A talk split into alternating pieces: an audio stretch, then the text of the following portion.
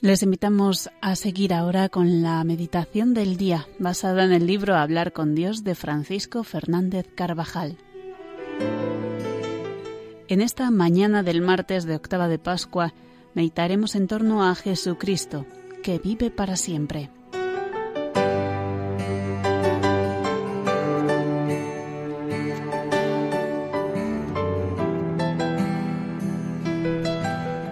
María de Magdala ha vuelto al sepulcro. Conmueven el cariño y la devoción de esta mujer por Jesús aún después de muerto. Ella había sido fiel en los momentos durísimos del Calvario, y el amor de la que estuvo poseída por siete demonios sigue siendo muy grande. La gracia había arraigado y fructificado en su corazón después de haber sido librada de tantos males. María se queda fuera del sepulcro llorando. Unos ángeles, que ella no reconoce como tales, le preguntan por qué llora. Se han llevado a mi Señor, les dice, y no sé dónde lo han puesto. Es lo único que le importa en el mundo. A nosotros también es lo único que nos interesa por encima de cualquier otra cosa. Dicho esto, nos sigue narrando el Evangelio de la Misa, se volvió hacia atrás y vio a Jesús de pie, pero no sabía que era Jesús. María no ha dejado de llorar la ausencia del Señor y sus lágrimas no le dejan verlo cuando le tiene tan cerca. Le dijo Jesús, Mujer, ¿por qué lloras? ¿A quién buscas? Vemos a Cristo resucitado sonriente, amable, acogedor. Ella, pensando que era el hortelano, le dijo, Señor, si te lo has llevado tú, dime dónde lo has puesto y yo lo recogeré. Bastó una sola palabra de Cristo para que sus ojos y su corazón se aclarasen. Jesús le dijo, María. La palabra tiene esa inflexión única que Jesús da a cada nombre, también al nuestro, y que lleva aparejada una vocación, una amistad muy singular. Jesús nos llama por nuestros nombres y su entonación es inconfundible.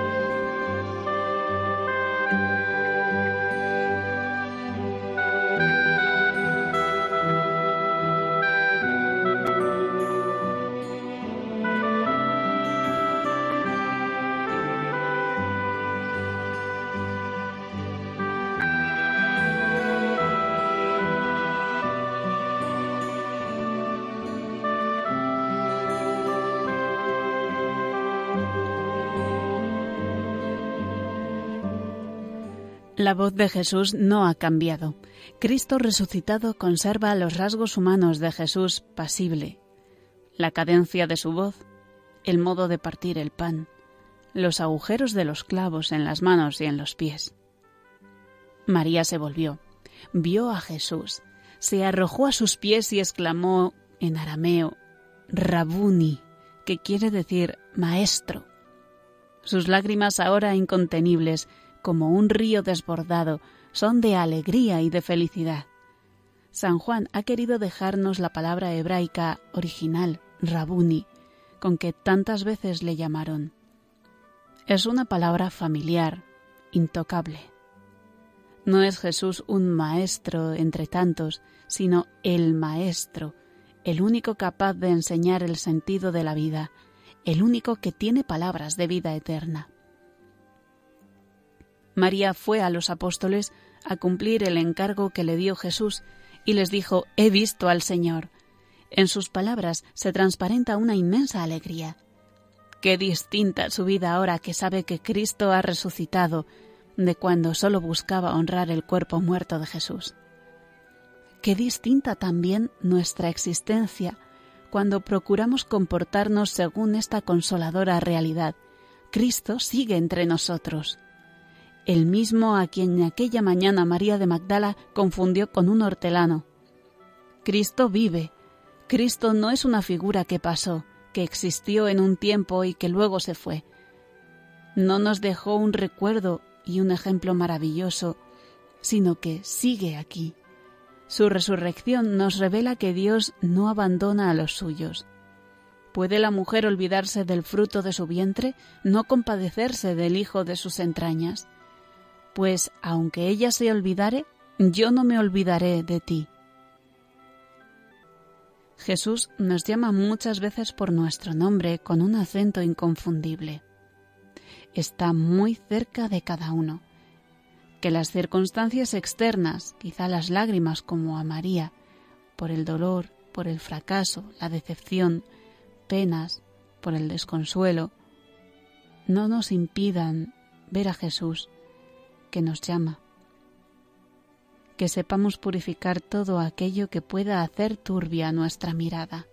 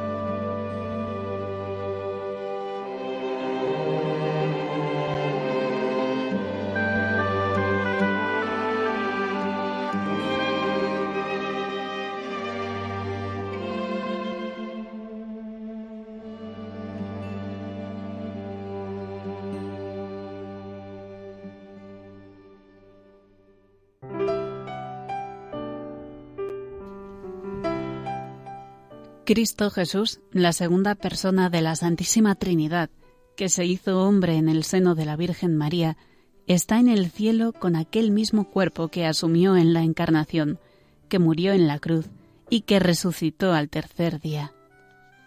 También nosotros, como María de Magdala, contemplaremos un día la humanidad santísima del Señor, y mientras tanto hemos de fomentar el deseo de verle Oigo en mi corazón, buscad mi rostro. Tu rostro buscaré, Señor. En el cielo veremos a Jesús como es, sin imágenes oscuras. Será el encuentro con quien nos conoce y a quien conocemos porque ya le hemos tratado en muchas ocasiones.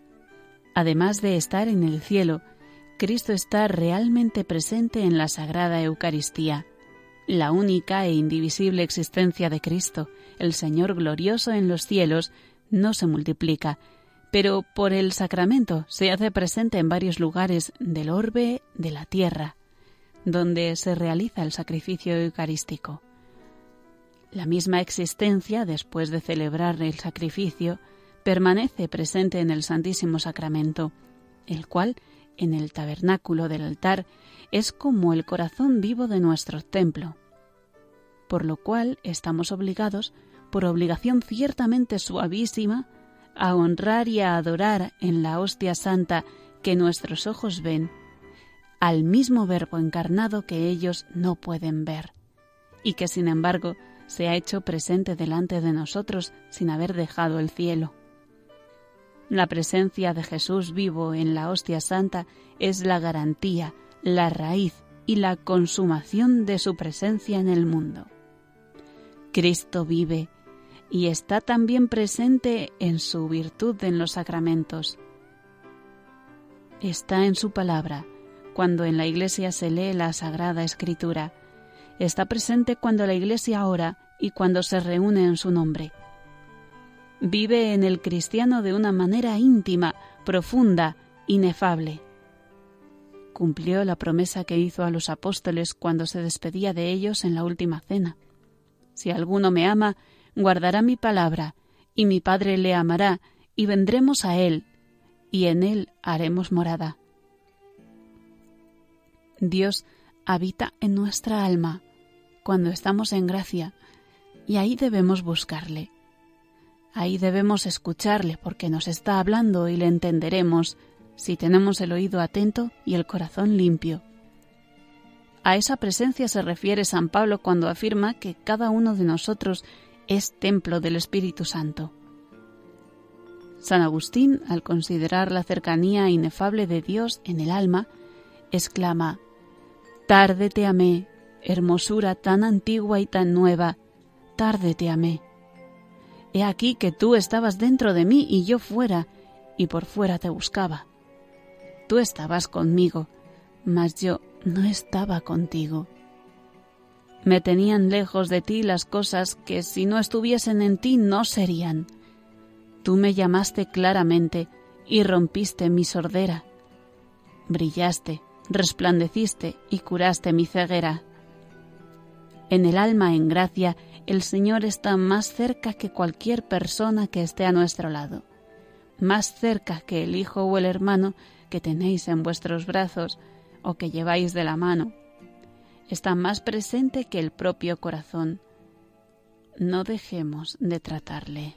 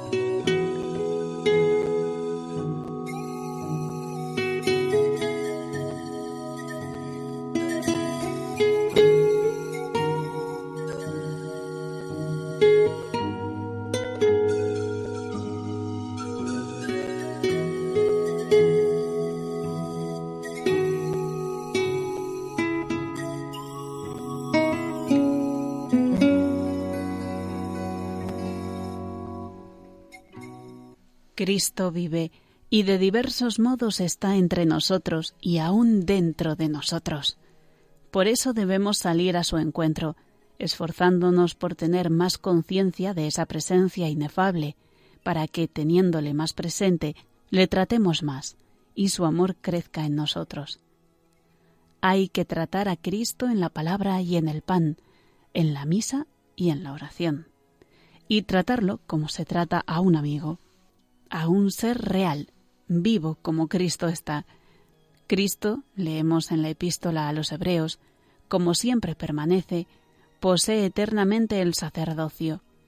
De aquí que puede perpetuamente salvar a los que por medio suyo se presentan a Dios, puesto que está siempre vivo para interceder por nosotros. Cristo resucitado es el compañero, el amigo. Un compañero que se deja ver solo entre sombras, pero cuya realidad llena toda nuestra vida y que nos hace desear su compañía definitiva. Si contemplamos a Cristo resucitado, si nos esforzamos en mirarlo con mirada limpia, comprenderemos hondamente que también ahora es posible seguirle de cerca, vivir junto a Él nuestra vida, que entonces se engrandece y adquiere un sentido nuevo. Con el tiempo, entre Jesús y nosotros se irá estableciendo una relación personal, una fe amorosa que puede ser hoy, al cabo de veinte siglos, tan auténtica y cierta como la de aquellos que le contemplaron resucitado y glorioso con las señales de la pasión en su cuerpo. Notaremos que cada vez con más naturalidad vamos refiriendo al Señor todas las cosas de nuestra existencia y que no podríamos vivir sin Él. Encontrar al Señor nos supondrá en ocasiones una paciente y laboriosa búsqueda, comenzar y recomenzar cada día, quizá con la impresión de que estamos en la vida interior como al principio. Sin embargo, si luchamos siempre estaremos más cerca de Jesús. Pero es preciso no dejar jamás que penetre el desaliento en nuestra alma por posibles retrocesos, muchas veces que son sólo aparentes. El ejemplo de María Magdalena, que persevera en la fidelidad al Señor en los momentos difíciles, nos enseña que quien busca con sinceridad y constancia a Jesucristo acaba encontrándolo. En cualquier circunstancia de nuestra vida le hallaremos mucho más fácilmente si iniciamos nuestra búsqueda de la mano de la Virgen, nuestra Madre, a quien le decimos en la salve, Muéstranos a Jesús, fruto bendito de tu vientre.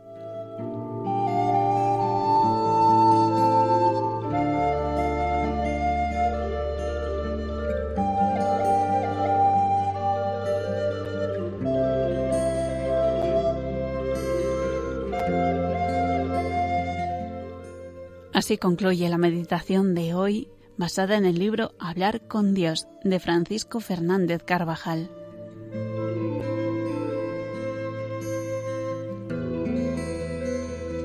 En este martes de la octava de Pascua hemos meditando hemos meditado en torno a Jesucristo, que está realmente vivo.